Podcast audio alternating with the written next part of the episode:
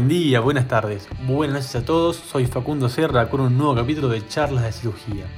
Hoy estamos con el doctor Mariano Jiménez, reconocido cirujano argentino, director de la Fundación DAISIM, director científico en cirugía percutánea en el IRCAD, en la Universidad de Estrasburgo, y el primer latinoamericano en tener un lugar en la Universidad de Estrasburgo, teniendo la Chair in Percutaneous Surgery, y además autor de, las guías de Tokio.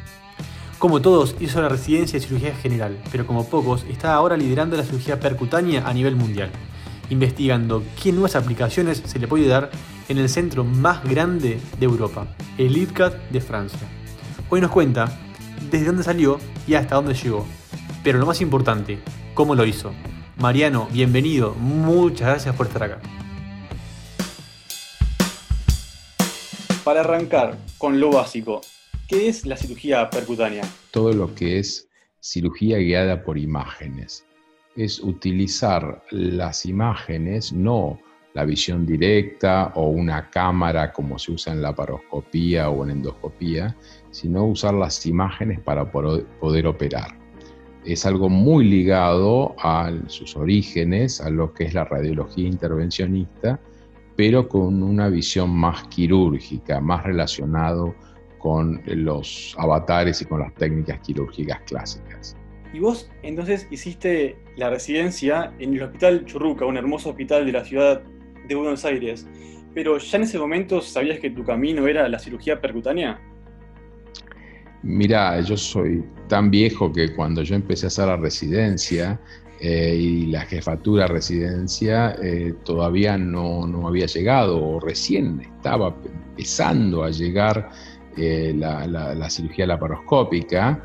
yo la empecé la residencia antes del 90 eh, y, cuando hice la jefatura de, residentes, yo siempre fui bastante inquieto y siempre me gustó mucho leer papers, etc. Y, mi jefe, el profesor Pereira, que era un super capo, que no solo un capo en cirugía, sino eh, dando consejos y, dando, y, teniendo una visión más allá, me dice, ve a Jiménez, pues no, no tuteaba, ni nosotros lo tuteábamos a él, decía, vea Jiménez, eh, acabo de leer un, trabajo que eh, habla de que cuando hay una colecistitis aguda y alto riesgo en Estados Unidos, en vez de operarlo, le ponen un tubo.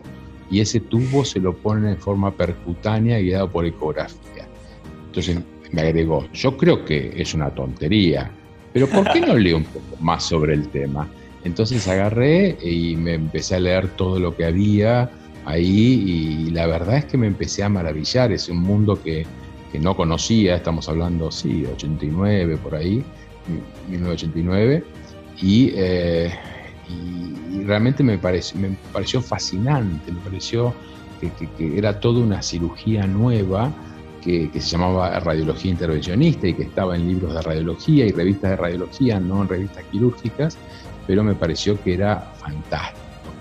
Eh, y bueno, ahí empezó mi, idea de, hacer algo eh, invasivo. En realidad, mientras era residente, eh, también empecé a hacer, eh, había un equipo viejo de la paroscopía que se usaba para diagnóstico, lo usaban con anestesia local e insuflando aire, no CO2, arrumbado en el servicio que se usaba para, se había usado en su momento, unos años antes, para hacer diagnóstico, y yo lo empecé a usar para los heridos de, bala, para ver si, en algunos de ellos, a ver si que quedaban dudas si la bala se había metido o no en el abdomen. hicimos dos o tres casos, eh, o alguno más, y después incluso pensamos en, en publicarlo. ¿no? La verdad es que creo que no lo terminamos publicando, pero digamos, siempre me gustó todo lo que fuera eh, invasivo en cirugía. Eh, y bueno, me, enfoqué más por el lado de la, percutánea. ¿no? Y de ahí, en un mundo que no, que no o en una Argentina, que no, que no existía la, cirugía percutánea, a que llegue, ¿cómo, cómo fue? ¿Cómo la trajiste? Mira, yo, yo hice, a ver, hice el camino que a veces hacemos los argentinos, y que creo que en algunas cosas son buenas y en otras son, son malas. Eh, pero yo no, no, no, no, no fui exento de eso. Em, después de lo que empecé a leer, empecé a hacer ya como jefe de residentes y, y post jefe de residente el primer año como médico de planta, eh, aparte de las cirugías que hacíamos, empecé a hacer algunos procedimientos percutáneos. Eh, ah, hasta que, sí, hasta que me di cuenta al poco tiempo que no, que había que aprender a hacerlo, que no podía hacer solo con lectura, etcétera, que era una barbaridad hacer eso, que no correspondía. Entonces eh, decidí que, tenía que ir a aprender. Entonces en ese momento la, la, meca de esto era Estados Unidos. Eh, me presenté a, era muy caro y yo no tenía la plata.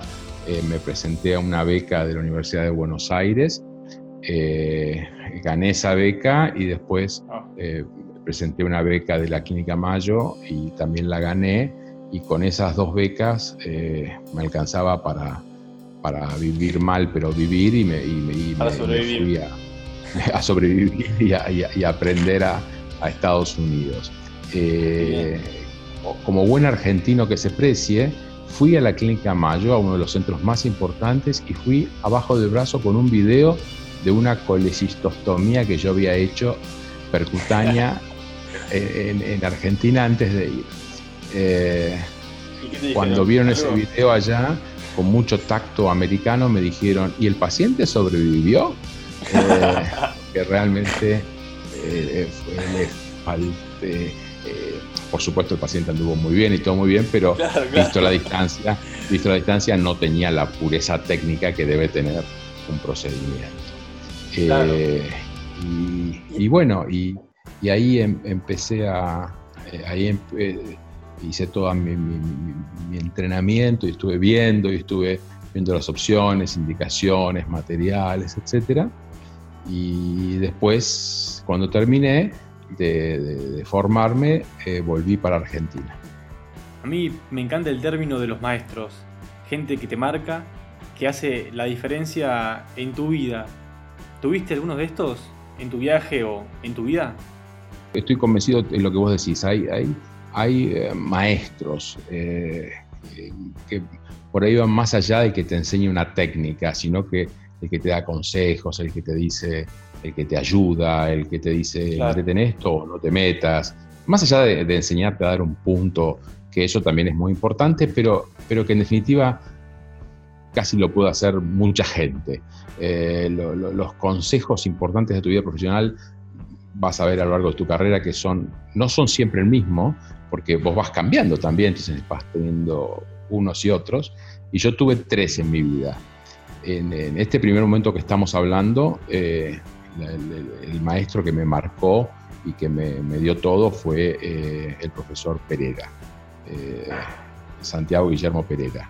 Era profesor titular de cirugía en la Universidad de Buenos Aires, era el jefe de servicio del Churruca y era una persona con una visión fenomenal y una persona que eh, eh, yo todos los consejos que él me dio fueron buenos y cuando me fue mal es cuando no le hice caso a sus consejos porque pensé o que ya estaba muy viejo o que no entendía bien la situación, etc.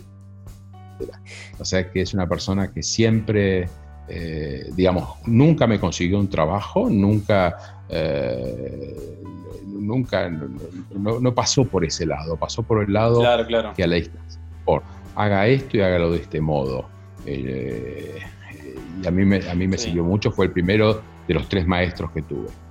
Fue un cambio de, paradigma, pasar de cirugía abierta a la, a la laparoscopía, a como te dijo, poner tubitos. Me imagino que era pelear contra gigantes. ¿Te acordás de, de cómo fue traerlo a la Argentina, cómo fue instaurarlo? Mira, yo a fines del año 92, estamos hablando hace, no sé, 20, bueno, muchos años, prefiero ni acordarme, pero muchos años. Eh, el año 92, eh, 28 años, qué horror, eh, volví eh, y sí, de ella tengo muchas anécdotas que a la distancia son risueñas, pero, pero en, en, ese momento fueron muy duras. Por ejemplo, yo era cirujano, por ejemplo, de, algunas eh, medicinas prepagas, de unos sanatorios. aparte de estar en el hospital, ¿no? en ese momento ya me había pasado al, hospital de clínicas.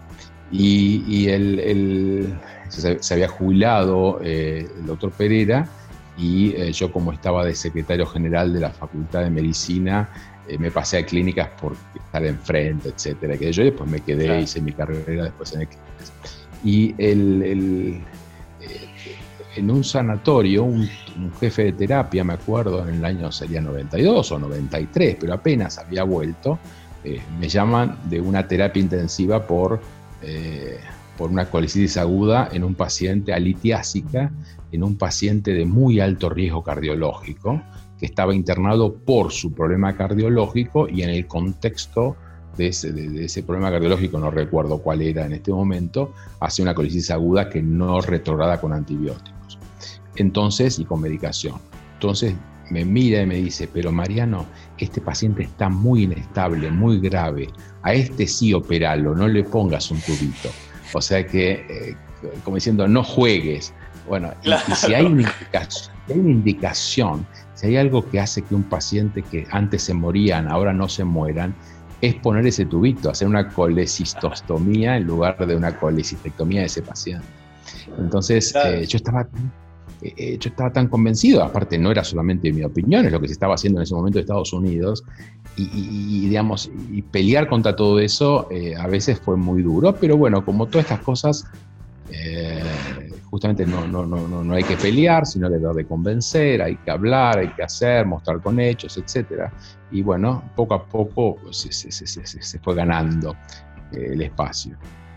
por otro lado, muchos, muchos amigos cirujanos me decían, eh, que no te gusta la, sangre, que querés poner eh, eh tubos y, en vez de abrir el, abdomen, porque en ese momento la paroscopía recién, recién estaba comenzando y, entonces uno, uno estaba no, uno estaba entre comillas compitiendo con la cirugía abierta, ¿no? Entonces eh, era todavía más, más duro.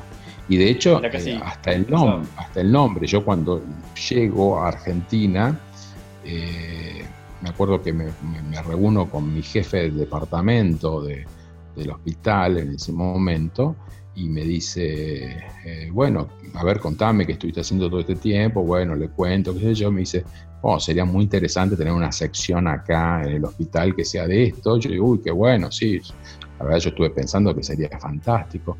Entonces me dice, bueno, ¿y, qué nombre le pondrías? Entonces eh, yo le dije, bueno, yo le pondría radiología intervencionista, porque así se llama en Estados Unidos. Imposible. Entonces me dice, totalmente imposible, porque esto es el departamento de cirugía, radiología es otro departamento, o sea que lamentablemente no va a poder ser. Y yo creo que te conté alguna vez, yo volví a mi casa y le dije a mi esposa, qué barbaridad, hemos He perdido no sé cuánto tiempo de mi vida porque realmente no, puedo llevarlo adelante en el hospital. Entonces mi mujer, que muy, muy, muy inteligente, muy lúcida, no médica, eh, me dijo, eh, cambiale Entonces se pone a pensar y me dice, cirugía, pues tiene que ser cirugía, bueno, y cirugía y, y ponerle percutánea. Bueno, Y, yo al día siguiente volví, me acuerdo, me acuerdo perfecto que era un viernes, volví, hablé con mi jefe de departamento y le dije, y profesor, si, si, le, si le pusiéramos a la sección nueva cirugía percutánea, entonces me mira a los ojos y me dice, perfecto, empiezas el lunes. Ah, eh, eh, entonces, eh, ahí me di cuenta de varias cosas. primero es que no hay que ser rígido, segundo que hay que ser eh, abierto y, buscarle a las cosas. Y cuando las puertas no se abren hay que buscar la manera de poder abrirlas de un lado o de, una manera o de otra. Eh, y, sobre todo esto que en un primer momento fue radiología intervencionista con otro nombre, después de casi 28 años, yo te puedo decir de que es una cosa diferente, que cirugía percutánea no es radiología intervencionista es algo muy parecido, pero con una visión diferente, con una visión quirúrgica, en el pre, intra y post quirúrgico.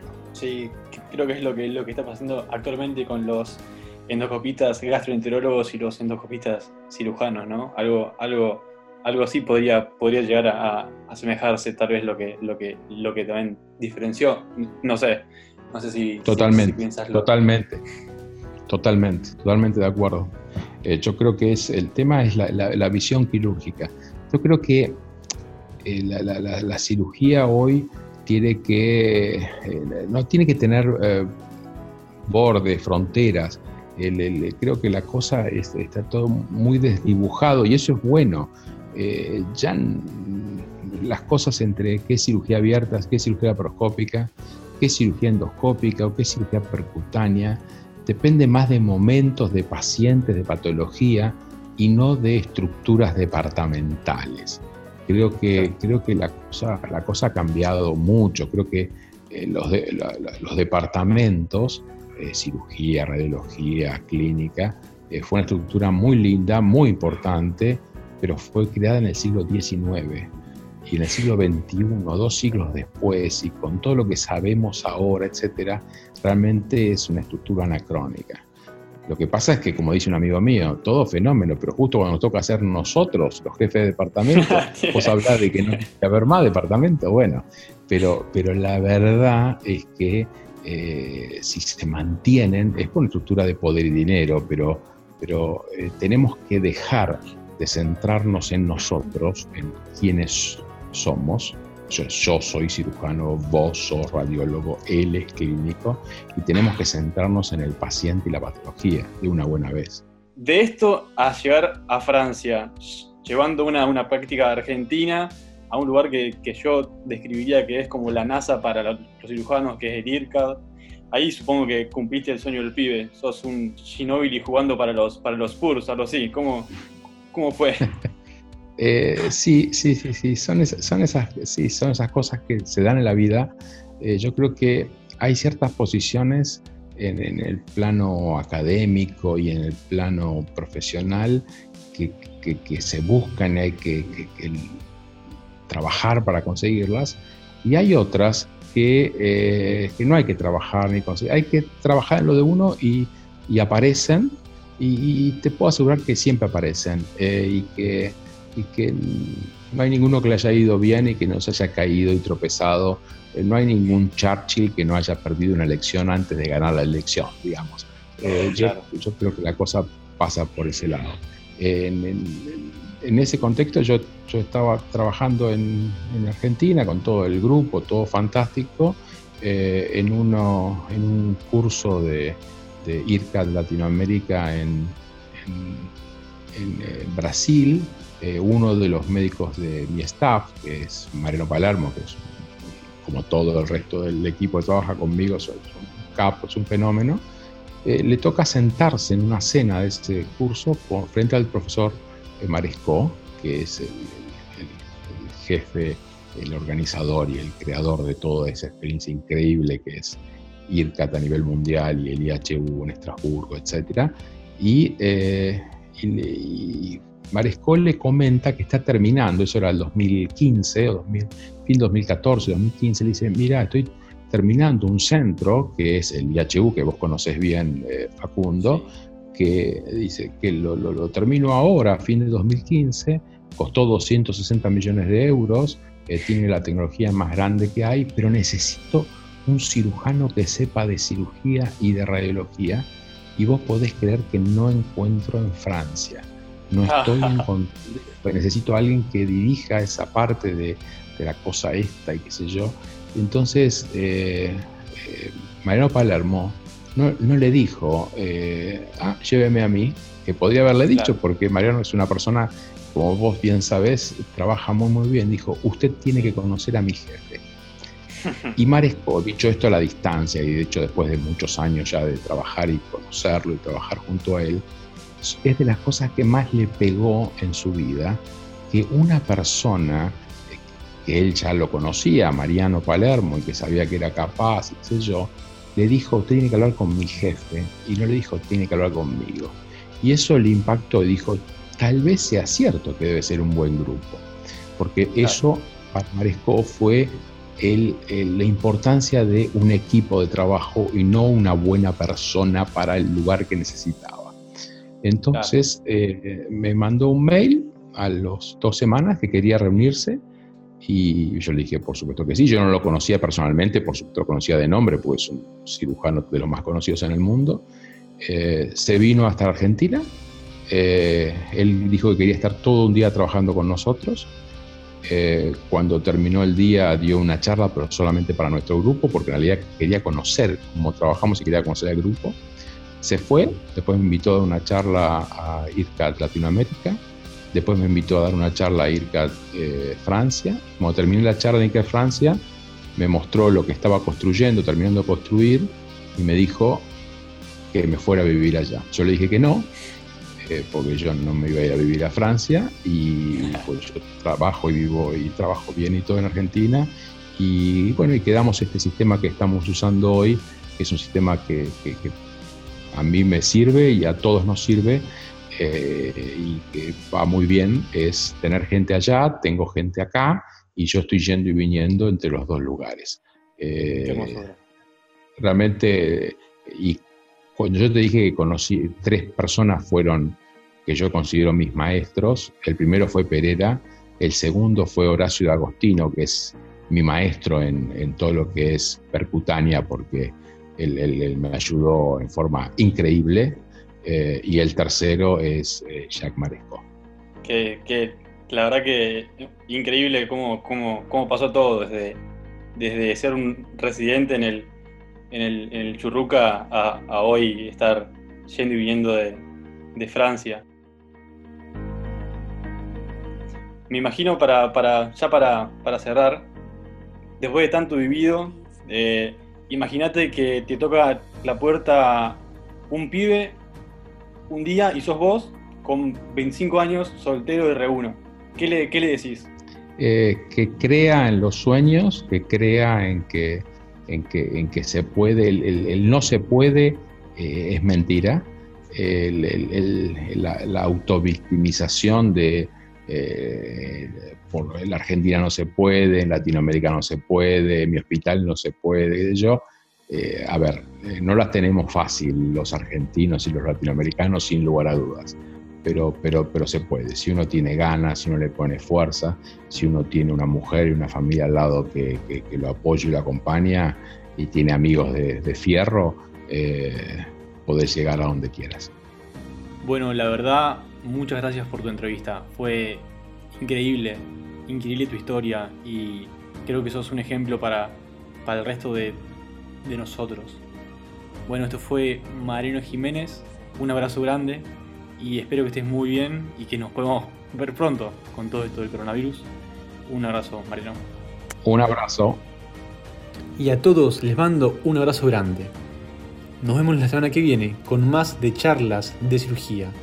Si querés pasarte también por la página de la Fundación Daisim, vas a tener los podcasts y además otras charlas que te pueden interesar. Chao, nos vemos.